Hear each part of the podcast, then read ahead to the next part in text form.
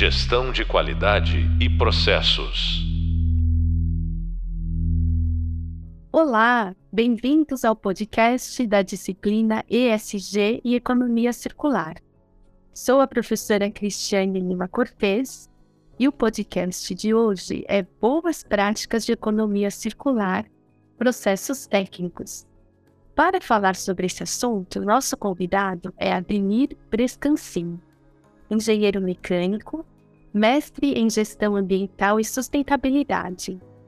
O Ademir tem experiência de 22 anos em multinacional do setor eletroeletrônico, atuando nas áreas de sustentabilidade, relações institucionais, engenharia, desenvolvimento de produtos e certificação de produtos e sistemas.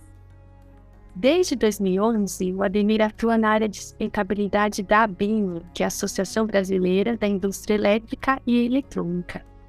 E atualmente o Ademir é gerente executivo da Green Electro, entidade gestora de logística reversa de produtos eletrônicos e pilhas, com atuação em todo o Brasil, defendendo e intermediando os interesses do setor junto ao poder público agências ambientais e Ministério Público.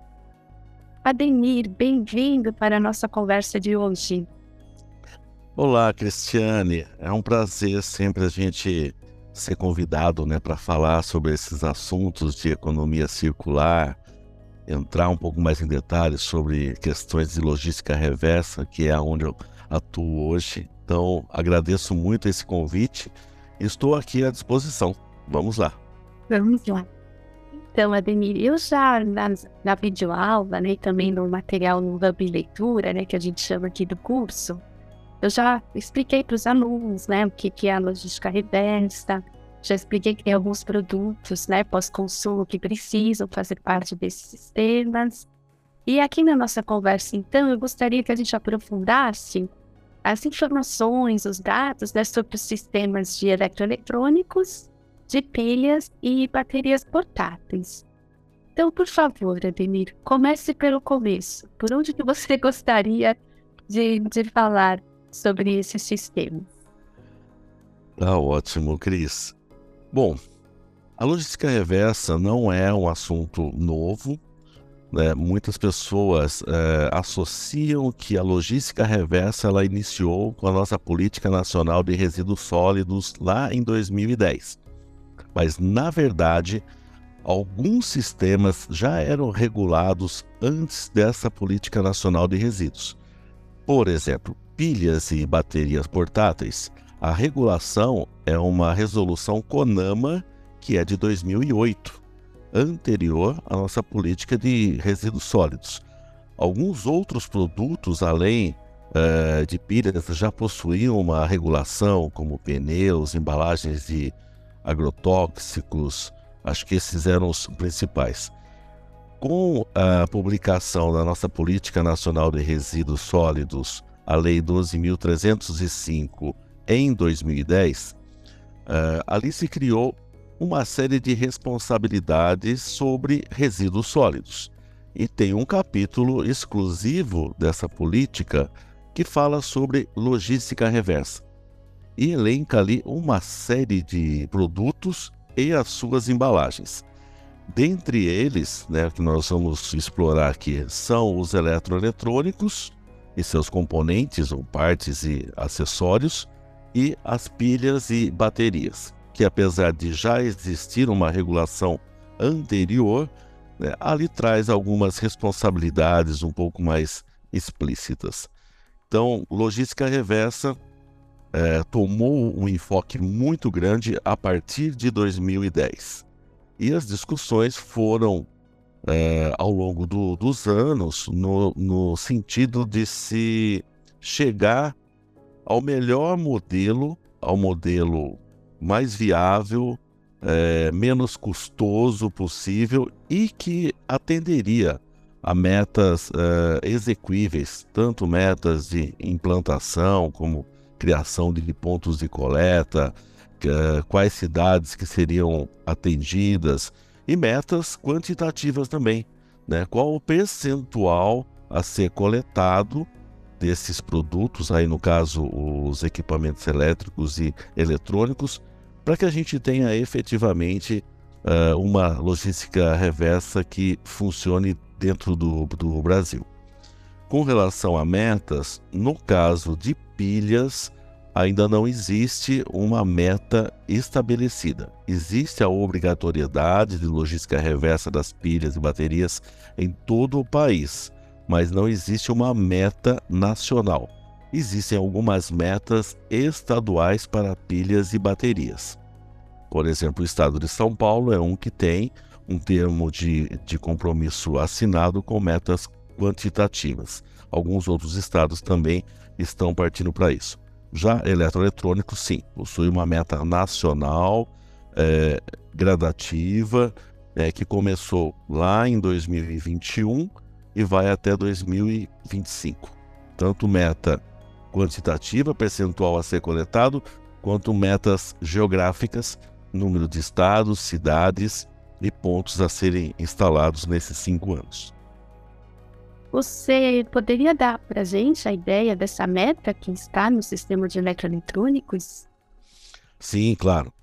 Uh, a meta de eletroeletrônicos, uh, ela começou então em 2021 e a meta geográfica ela é o seguinte: uh, até o quinto ano, que é 2025, todas as cidades acima de 80 mil habitantes, que hoje são cerca de 400 cidades, têm que possuir um ponto de recebimento de eletroeletrônicos, ou PEV.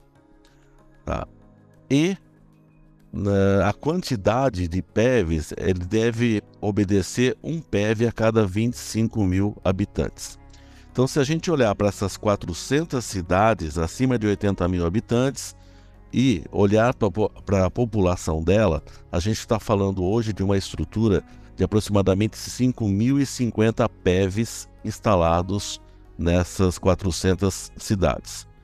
Claro, no ano de 2021 eram 13 estados, é, 20 e poucas cidades. O ano passado eram é, 22 estados e acho que 68 cidades. Esse ano de 2023, nós já temos uh, que estar em todos o, os estados e aí as cidades começam a aumentar até chegar nas 400 cidades em 2025. Essa é a meta geográfica.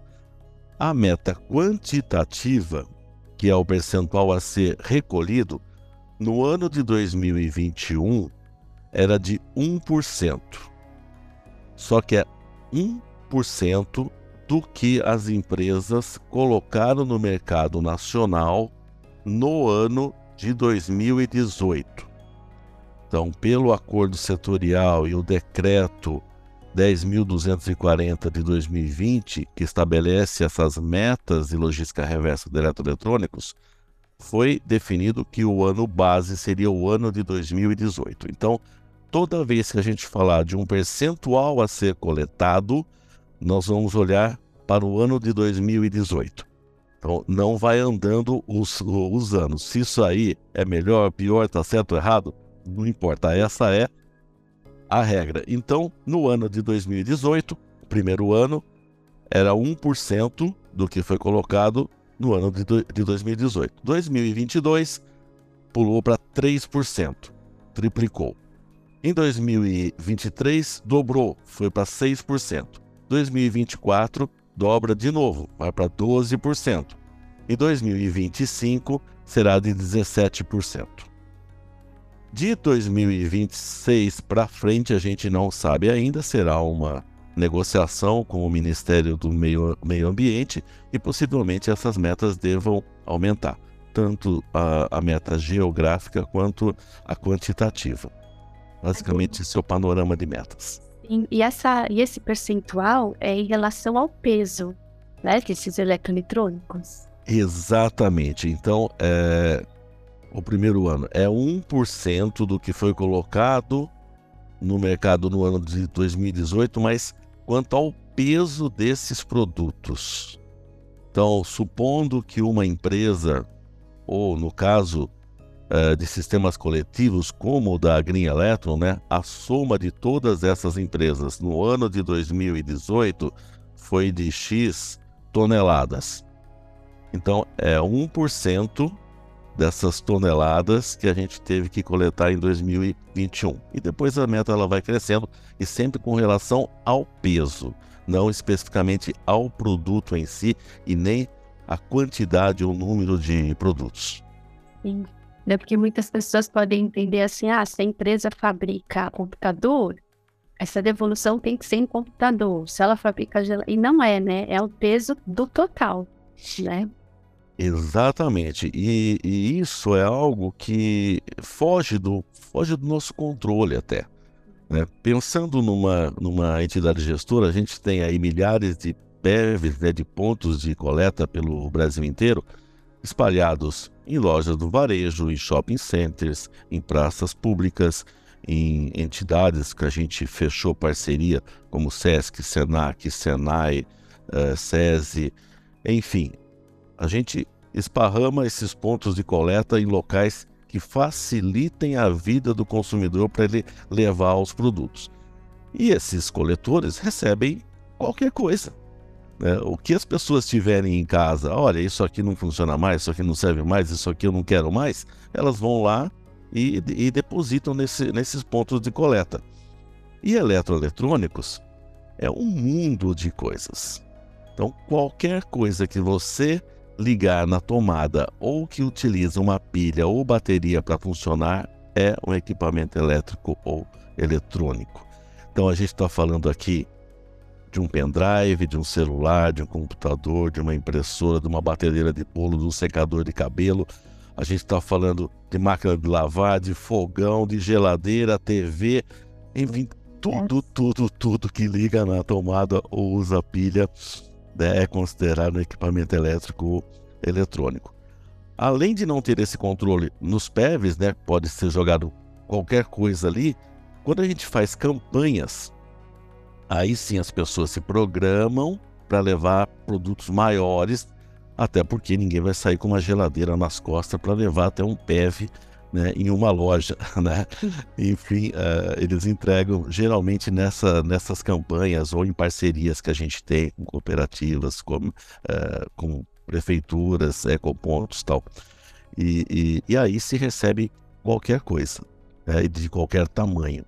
E qualquer coisa que a gente receber, a gente tem que dar uma destinação ambientalmente correta, independente dos produtos que fabricam os nossos associados, e deve ser reportado como um peso que foi coletado e destinado de uma forma ambientalmente correta.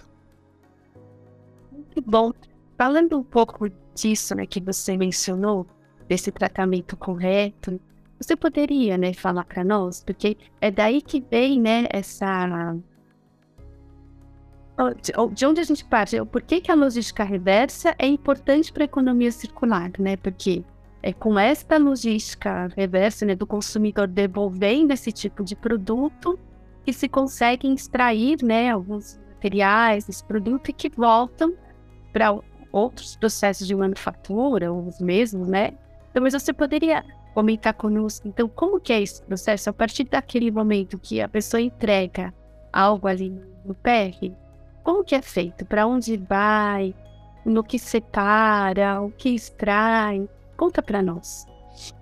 Perfeito. É, algumas vezes, né, é, eu ouço as pessoas falando sobre economia circular e logística reversa, e tem muita gente que mistura esses conceitos. Economia circular é algo extremamente amplo. Economia circular, a gente está olhando desde a extração de uma matéria-prima, o transporte, a fabricação de um produto novo, o uso desse produto e o pós-uso desse produto. A logística reversa, ela é uma parte que vai contemplar o pós-uso, quando esse produto não tem uma utilidade e vai tentar reaproveitar ao máximo os materiais que você tem nesses produtos eletroeletrônicos e reintroduzir todos esses materiais na cadeia, na fabricação de um novo produto.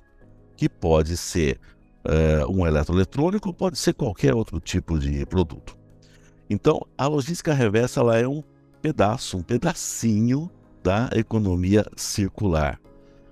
Então, olhando só esse pedacinho aqui para a gente poder focar, é, todos os produtos que são coletados nos nossos PEVs pelo Brasil todo ou recebidos nas nossas campanhas que a gente faz pelo Brasil inteiro, todos eles são coletados por empresas homologadas pela Green Electron é, e certificadas. É, eles são levados para os operadores de manufatura reversa. Muita gente chama esses operadores de recicladores. Eu acho que não é o termo mais correto. Na verdade, eles são desmontadores e separadores de materiais. Então, esses operadores de manufatura reversa, eles vão receber os produtos inteiros, vão começar uma desmontagem e uma separação dos materiais. Então, ali você vai ter plástico, você vai ter metais, você vai ter cobre, você vai ter alumínio, você vai ter placas eletrônicas, você vai ter bateria, fios, cabos, enfim, é uma infinidade de materiais diferentes que compõem todos esses produtos. Todos esses materiais feitos a separação nesses operadores de manufatura reversa, quer seja de uma forma manual ou automática, com máquinas que separam os materiais, Aí eles vão ser enviados para os recicladores. Ou seja, tem uma empresa especializada em pegar aquele mundo de plástico e transformar numa matéria-prima plástico para fazer um outro produto de plástico. Metal vai para uma siderúrgica, em que ele vai pegar esses metais, vai uh, reciclar, vai refinar isso, vai se tornar uma matéria-prima plástica. Uh, metal placas eletrônicas. Ali, ah, então tem metais preciosos, terras raras. Isso daí é 100% exportado, até porque no Brasil nós não temos tecnologia para recuperar esses metais preciosos dessas placas, mas são exportadas para poucas empresas que conseguem fazer isso e dali retira-se os, os metais preciosos que vão ser utilizados como matéria-prima para fazer alguma outra coisa. O nosso objetivo, como entidade gestora, é que 0% vá para aterro. 100% do que a gente coleta, é, a gente quer dar uma destinação nobre, ou seja, reaproveitar os materiais como uma matéria-prima. A gente está chegando no número talvez muito próximo disso, em torno de 90%. Tem algumas coisas que ainda não é possível, ou algumas misturas aí que não dá, mas já estamos aí em estudos para uma recuperação energética, fazer alguma coisa para recuperar também, né? E aí a gente poder falar que somos aterro zero e 100% é reaproveitado de alguma forma. E qual a importância disso tudo também? estendendo um pouquinho mais essa, essa resposta. Quando você não tem a logística reversa de eletroeletrônicos, especialmente das pilhas e baterias, corre-se o risco desses produtos serem descartados num local inadequado, irem parar no lixão, é, ou então ser jogados uh, na beira de um rio, né, e podem causar contaminação de solo e água. Então, você tem um risco muito grande até de saúde pública. Então, você deixar esses produtos em qualquer lugar é a pior situação que pode existir. O outro ponto ainda é um desperdício total você não reaproveitar esses materiais supondo até que eles não vão parar em lixão, não vão ser jogados no solo ou rio tal. Ah, eles vão ser mandados para aterro. Aterro é uma forma correta de destinação? Sim, é uma forma correta, mas não é a melhor. Tá? Porque você vai ter um monte de produto enterrado ali com uma matéria-prima, uma fonte inesgotável de matéria-prima enterrado ali, sendo que você pode reaproveitar isso tudo e evitar a extração de uma matéria-prima virgem. Então, apesar de ser legalmente correto o aterro, não é a melhor opção.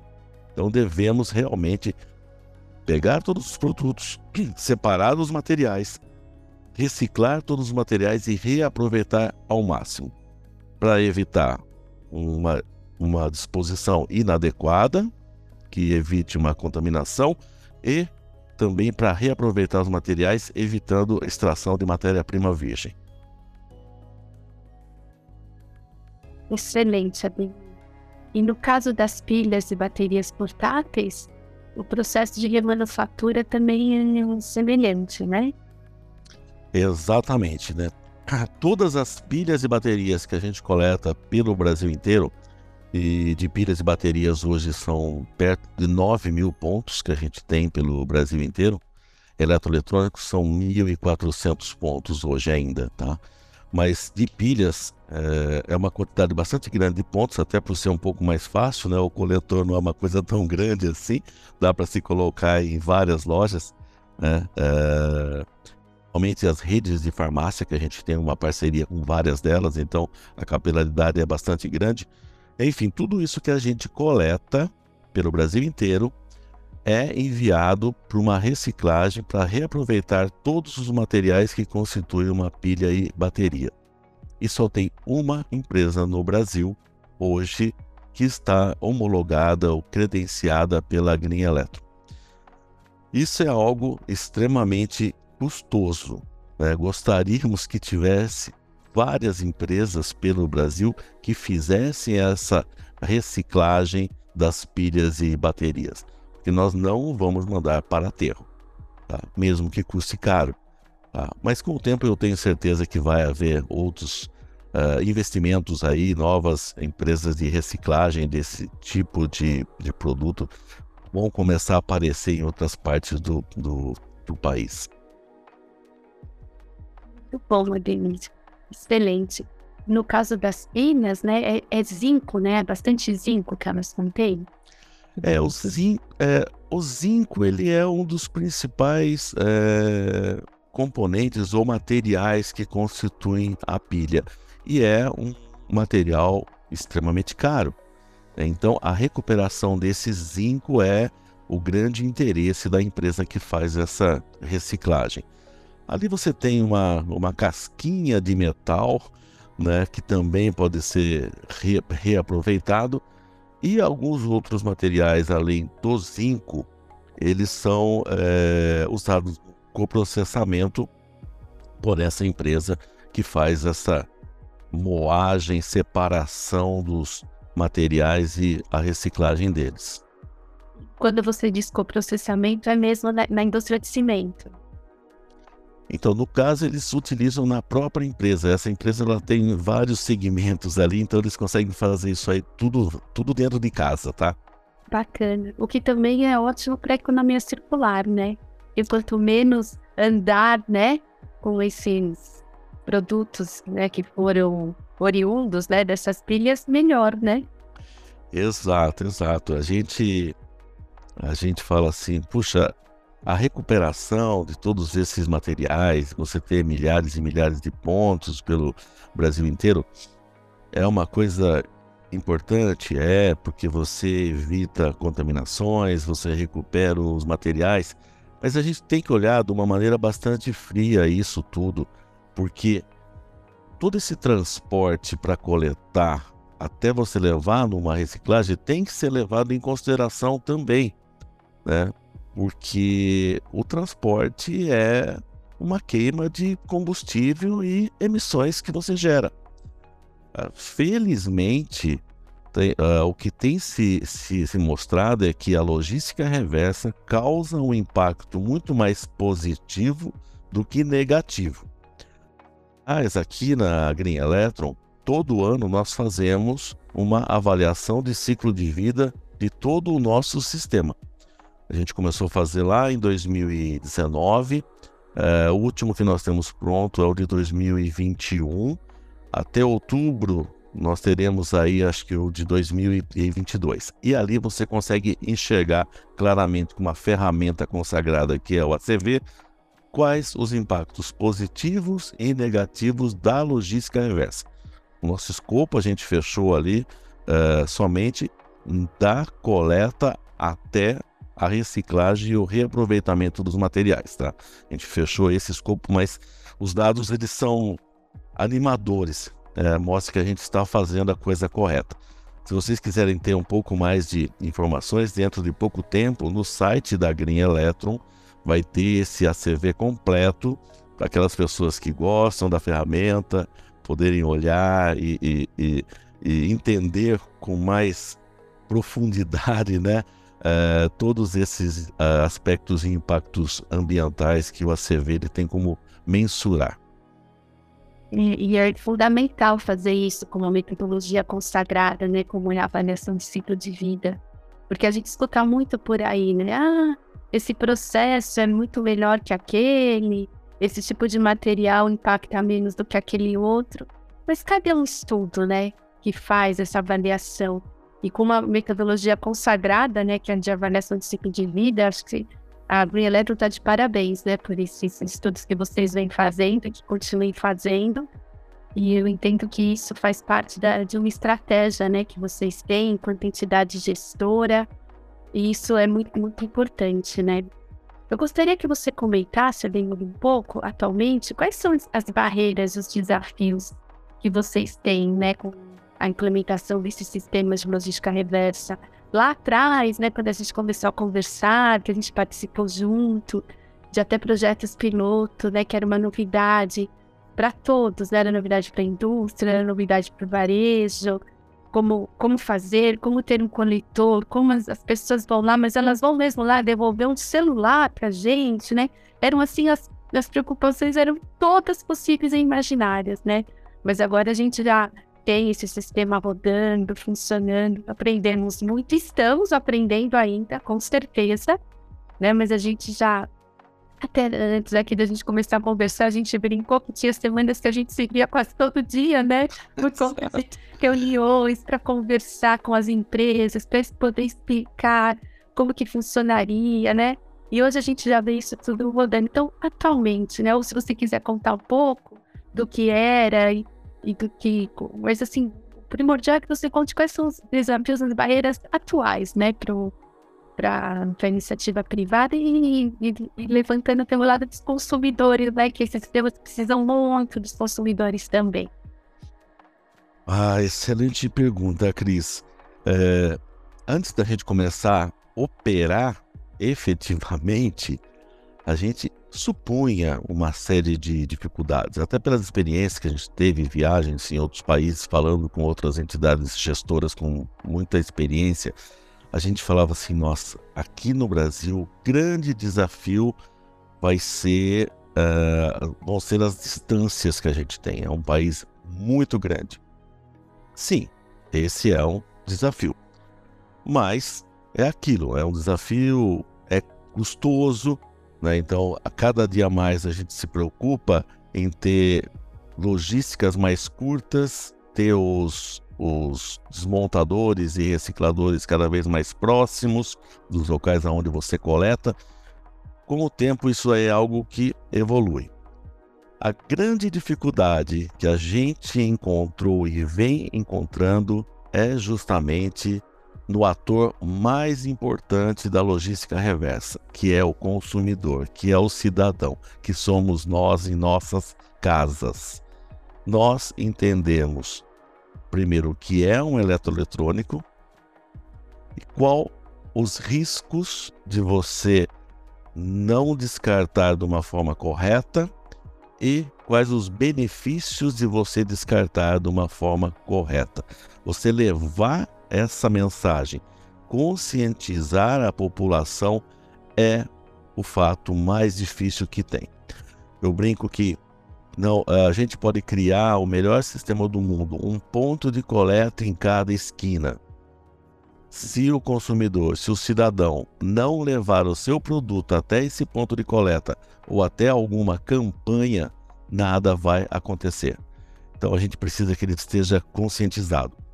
A gente fez uma, uma pesquisa em 2021 chamado Resíduos, Eletro, é, Resíduos Eletrônicos 2021.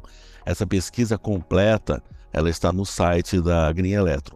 E ali a gente entrevistou mais de duas mil pessoas pelo, pelo Brasil inteiro, quase todos os, os estados, para entender qual é o comportamento desse consumidor. E a gente encontrou números que nos preocuparam, mas também nos ajudaram a, a, a melhorar essa comunicação. Então, só para que você tenha ideia sobre, sobre alguns números, né? Dessas 2.075 pessoas entrevistadas, 87% delas disseram que já ouviram falar sobre lixo eletrônico. Essa é a palavra mais comum para o resíduo eletro, eletrônico e tal. Então, lixo eletrônico. Só que 42% correlacionam isso com produtos quebrados. Bom, 33% desse universo aí é, associou lixo eletrônico a spam. Então ele falou: eles não têm a mínima ideia, já ouviram falar sobre lixo eletrônico, mas eles não sabem o que a gente está falando. Então precisamos levar essa, essa informação. 71% falaram que há muito pouca informação na mídia. Então, isso é algo que a gente vem trabalhando fortemente para melhorar e para levar toda essa, essa mensagem. 90% disseram que guardam algum tipo de eletroeletrônico em casa. 30% fala que guardam por mais de um ano. Então, outra coisa que dificulta o apego das pessoas aos produtos eletroeletrônicos. E esse apego ele é algumas vezes financeiro, porque acha que pagou caro por esse produto e aí não vai entregar de graça, né, para que seja dado uma destinação correta. E o outro é o apego sentimental. Ah, eu ganhei essa batedeira de bolo da minha madrinha no casamento, eu vou guardar ela aqui como, como enfeite e o produto acaba ficando lá encostado. Enfim, é, esses são alguns números né, em que nós falamos, puxa vida, temos que trabalhar nessa, nessa conscientização. E quando a gente olha para a geração de resíduos eletroeletrônicos dentro do país, a gente olha e, e, e diz: temos que trabalhar e temos que trabalhar muito para mudar essa mentalidade e as pessoas começarem a descartar de uma forma correta. Pelo estudo da Universidade das Nações Unidas de 2019, no, no Brasil uh, eram descartados 2 milhões de toneladas de eletroeletrônico por ano. Isso dá, em média, 10,2 quilos por habitante. E quando a gente fala ah, 10 quilos por, por ano por habitante, poxa, mas a gente está falando aqui de bebê, a gente está falando de adulto, a gente está falando né, de pessoas que, que, que, que, que às vezes não tem nem como usar. Estamos falando de uma grande parte da população que não tem o que comer, não tem energia elétrica, quanto menos ter um equipamento elétrico ou eletrônico. Então, quando a gente vê tantas pessoas que nem acesso têm a esses tipos de produto, acho que é, é o momento da gente começar a olhar para dentro de nós mesmos e falar: nossa, eu tenho acesso a tudo isso. Então, eu não gero só 10 quilos por ano. Talvez eu gere 20, 30, 40, 50 ou 100.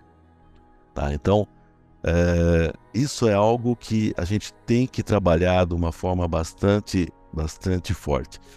Uh, a Green Electro, em 2021, lançou um movimento chamado Eletrônico Não é Lixo.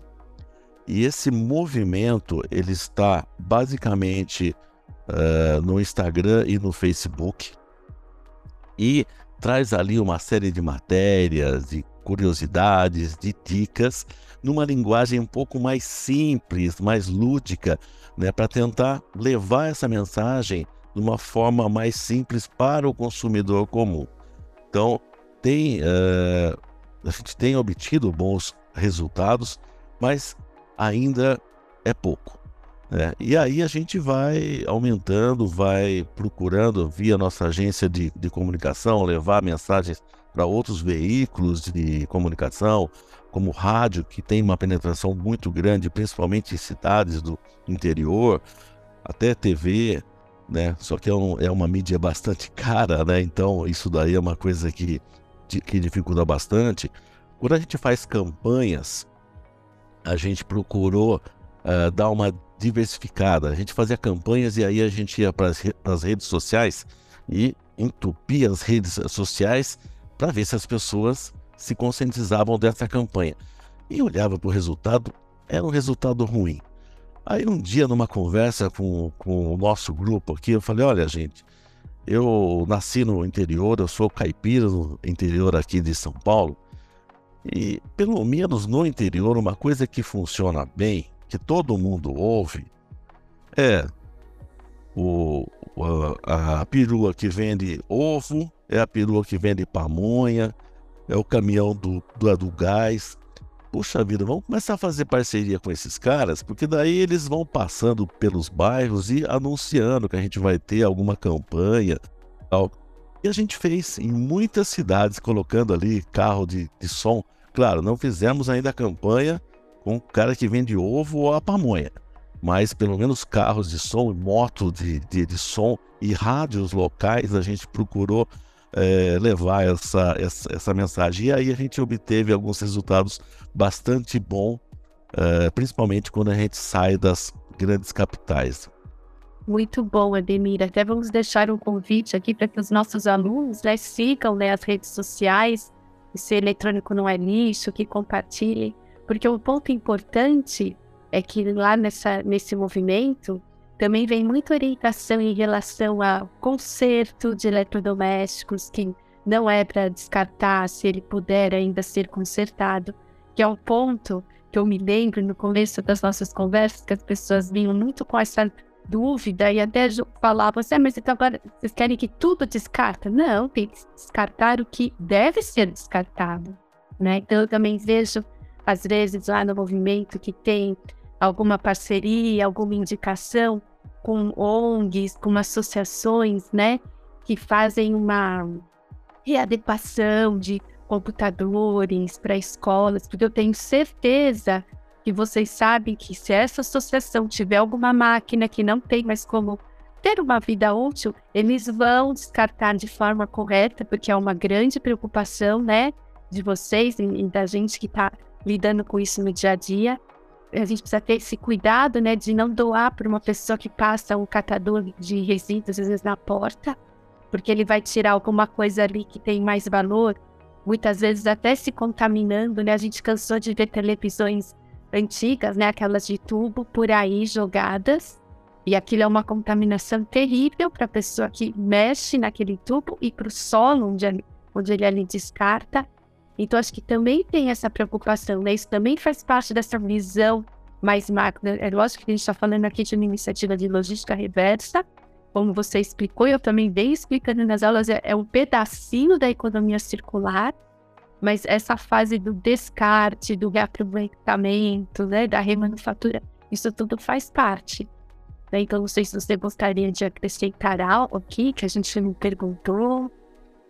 Então, Cris, é, você lembrou bem, né? Nas, nas redes sociais, a gente até lançou um pequeno programa chamando, chamado Prolong, Prolong Green. Uma série de dicas ali de como você prolongar a vida do seu equipamento eletroeletrônico, principalmente esses de alto custo, como um celular, um computador. Então, como você usar da melhor forma possível para que ele tenha uma vida um pouco, um pouco mais longa mesmo. Tá? É, isso aí é algo que, é, que a gente faz. Um outro ponto também eu acho importante a gente citar aqui é que a Green Electron tem focado muito na questão da educação ambiental não formal é, para poder levar essa mensagem da importância da logística reversa e da recuperação dos materiais quando não tem mais uma utilidade. Então a gente tem feito uma série de campanhas com escolas, principalmente em forma de gincana, em que a gente vai levar essa, essa mensagem do que é a logística reversa, quais os riscos e os benefícios, e nessa campanha a gente trazer a garotada né, para fazer um concurso e trazer o máximo de produto possível, com premiações, com reconhecimentos. Isso é algo que a gente vem focando bastante. Eu sempre comento né, com toda a nossa equipe, com, os associados. Eu gostaria muito que a Green Electron ela fosse lembrada daqui uns anos, não como aquela entidade gestora que coletou aquela quantidade de produtos, que criou um monte de pontos pelo Brasil inteiro, que bateu todas as metas e que cumpriu a lei. Não gostaria que fosse lembrado somente como uma cumpridora de leis, mas como uma entidade gestora que deixou um legado na educação ambiental e na conscientização.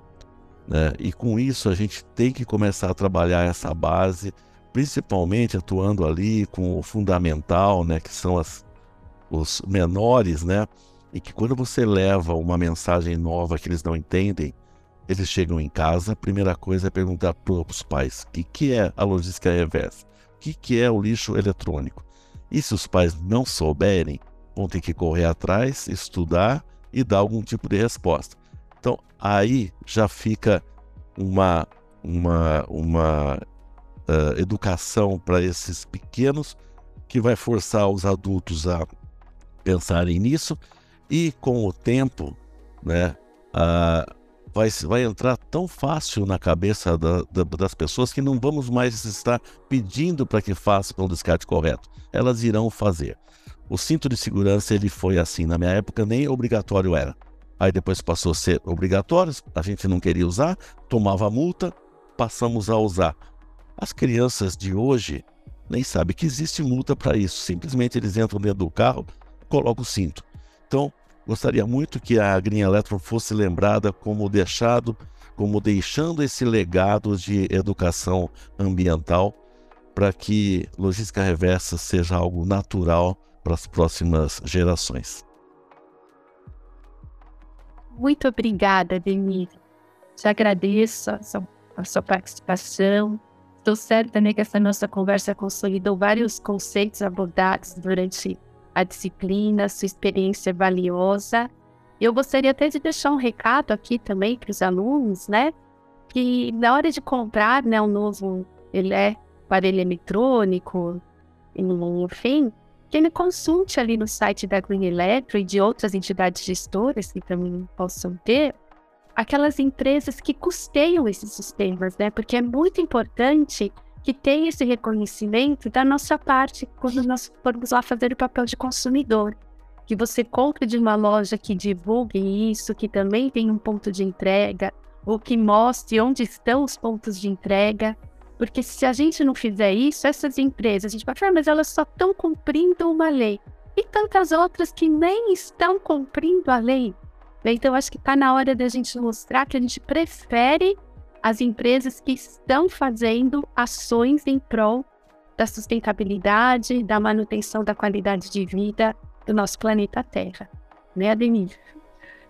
Perfeito, Cris. Inclusive, a Green Electro lançou um selo em que uh, alguns associados né, estão colocando é, nas, nas, embalagens dos produtos, ou em seus sites, ou em cartes, né? Para falar que eles estão dentro da Green Electron, né? Eles estão cumprindo a lei, e cumprir a lei é o mínimo que se espera, e eles estão indo um pouco além, né? Com as ações que a Green Electron faz, eu acho que a gente está indo além do simplesmente cumprir com as obrigações legais e atingir as metas. A gente está tentando ir mais e mais levando toda essa, essa mensagem. Então, por favor, consumidores, vocês todos, deem sempre preferência pelas empresas que cumprem a lei. Procurem essas marcas tá, dos associados da Green Electro ou de outras gestoras, tá, que são empresas que pelo menos cumprem a lei. Tá? As demais nem isso fazem. Quem sabe um dia a gente vai ter uma fiscalização um pouco mais efetiva né, para que se proíba a venda de produtos daquelas empresas que não cumprem nem com a lei. Né? Perfeito, Ademir. Espero que numa próxima oportunidade novo podcast a gente possa estar falando disso, né? Porque isso é, é fundamental.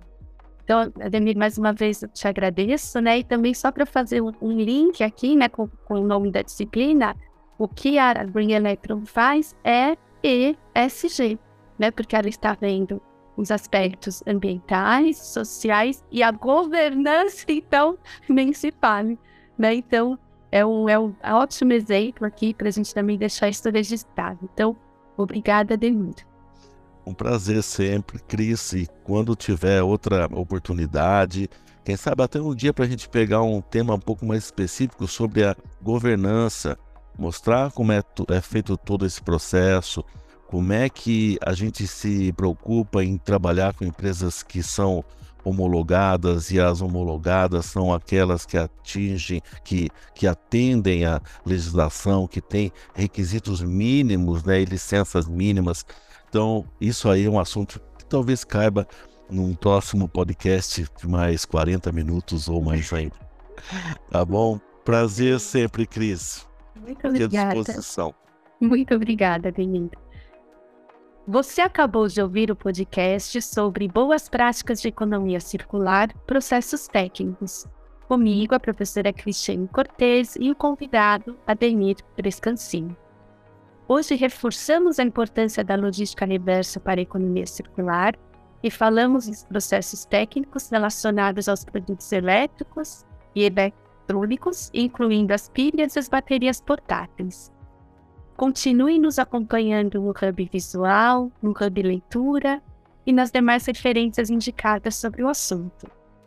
No próximo podcast, falaremos novamente sobre boas práticas de economia circular mas daremos ênfase nos processos biológicos. Até lá! Gestão de qualidade e processos.